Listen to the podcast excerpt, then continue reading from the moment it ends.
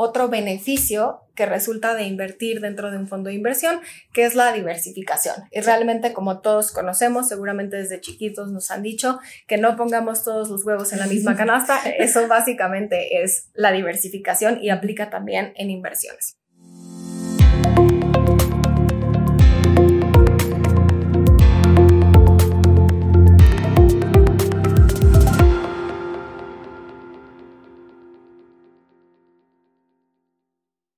Hola a todos y bienvenidos a este episodio de Bit Financiero y la segunda parte de esta masterclass de deuda. El día de hoy vamos a hablar de algo que seguramente todos ustedes han estado esperando y les vamos a platicar de una excelente, muy buena opción para invertir en instrumentos de deuda y cómo pueden tener acceso a ella. Así que esto se va a poner muy, pero muy bueno, así que, Caro, me gustaría que aquí nos platicaras un poquito por qué la deuda realmente está representando una oportunidad muy importante en este momento.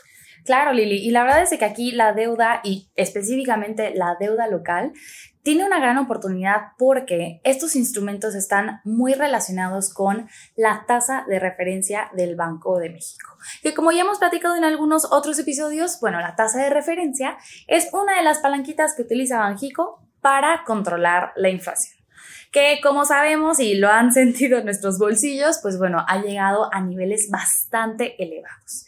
Y es por eso que Banjico ha subido su tasa de referencia de una manera bastante agresiva, ¿no?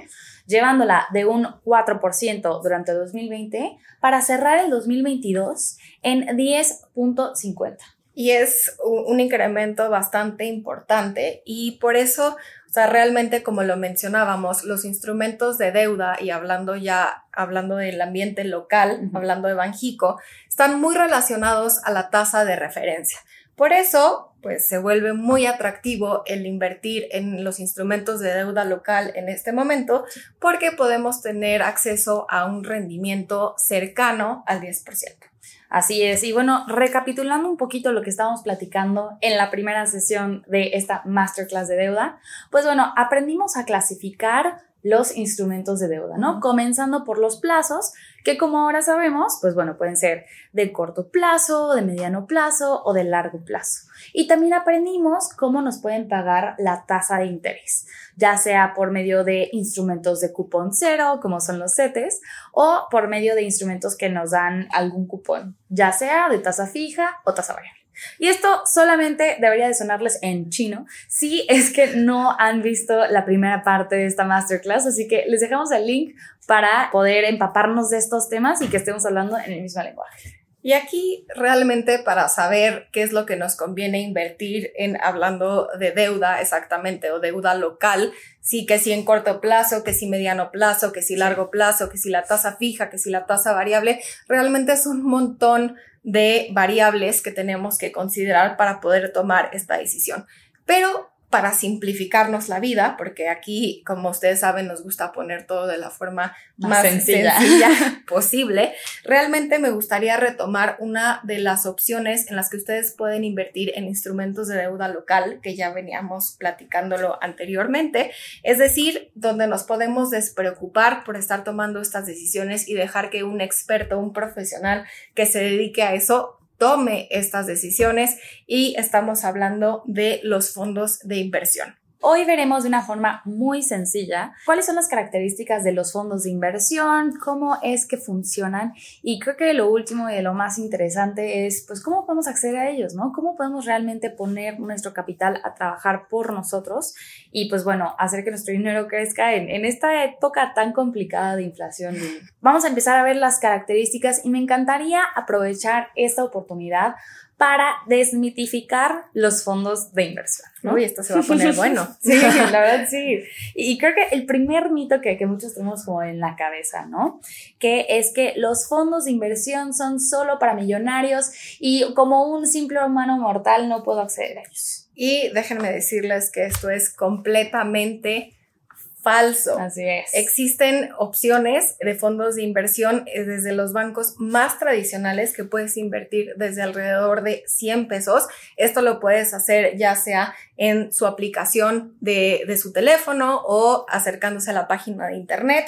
Y si ya quieres un poco más de asesoría, pues también te puedes acercar a tu sucursal más cercana y preguntar a un asesor o comentarle que quieres invertir en fondos de inversión para que te recomiende las opciones disponibles para ti. Y luego creo que valdría la pena seguir con esta dinámica e ir con el segundo mito y es que realmente tienes tú que mantener un saldo mínimo de tu inversión muy alto dentro de pues tu inversión. Y esto, Lili, de nuevo, qué sorpresa, es completamente falso. Así como puedes acceder desde montos muy accesibles, pues no hace falta mantener saldos mínimos exuberantes para poder tener acceso a fondos de inversiones. Más tú puedes sacar pues bastante cantidad de, tus inversiones sin tener algún tipo de repercusión en ese sentido. Si no es que todo, ¿no? Puedes sacar todo si, a ti, si así lo deseas o lo necesitas. El tercer mito es, para invertir no puedo acceder a mi dinero en muchísimos años, ¿no? Hasta el fin de los tiempos. Y esto nuevamente es completamente falso, o sea, porque realmente tú puedes acceder a tu dinero cuando quieras, a diferencia del pagaré que si necesitas quedarte invertido pues un plazo determinado. En los fondos de inversión tú puedes sacar tu dinero cuando así lo desees, siempre y cuando pues sean en días hábiles bancarios y en el horario, en, el horario establecido. Y claro, ahorita que ya hablamos acerca de cuáles son las principales características de los fondos de inversión, creo que es el momento ideal para empezar a platicar acerca de cómo funcionan. Así es, Lili. Y cuando tú inviertes tu dinero en un fondo de inversión, este dinero es administrado por expertos cuyo objetivo es justo estar monitoreando el mercado y ver cuáles instrumentos comprar, cuáles vender para sacarle el máximo provecho, ¿no? Y así es como se maneja un fondo de inversión. Y este es un ejemplo general para los diferentes tipos de fondos que hay, porque bueno, hay, diferentes tipos, pero vamos a ver un ejemplo más específico para los fondos de deuda, ¿no? Que aquí recordemos que los instrumentos de deuda pueden ser emitidos por el gobierno, pueden ser emitidos por empresas, pueden ser emitidos por bancos. Entonces, aquí todo para poder financiar sus operaciones, que es cuando, pues bueno, ellos piden dinero prestado para poder hacer sus proyectos, ¿no? Entonces, el fondo de inversión adquiere esta deuda a cambio de un interés. Y es así como, pues bueno, generan rendimientos por medio del fondo y es como, pues, se gana dinero.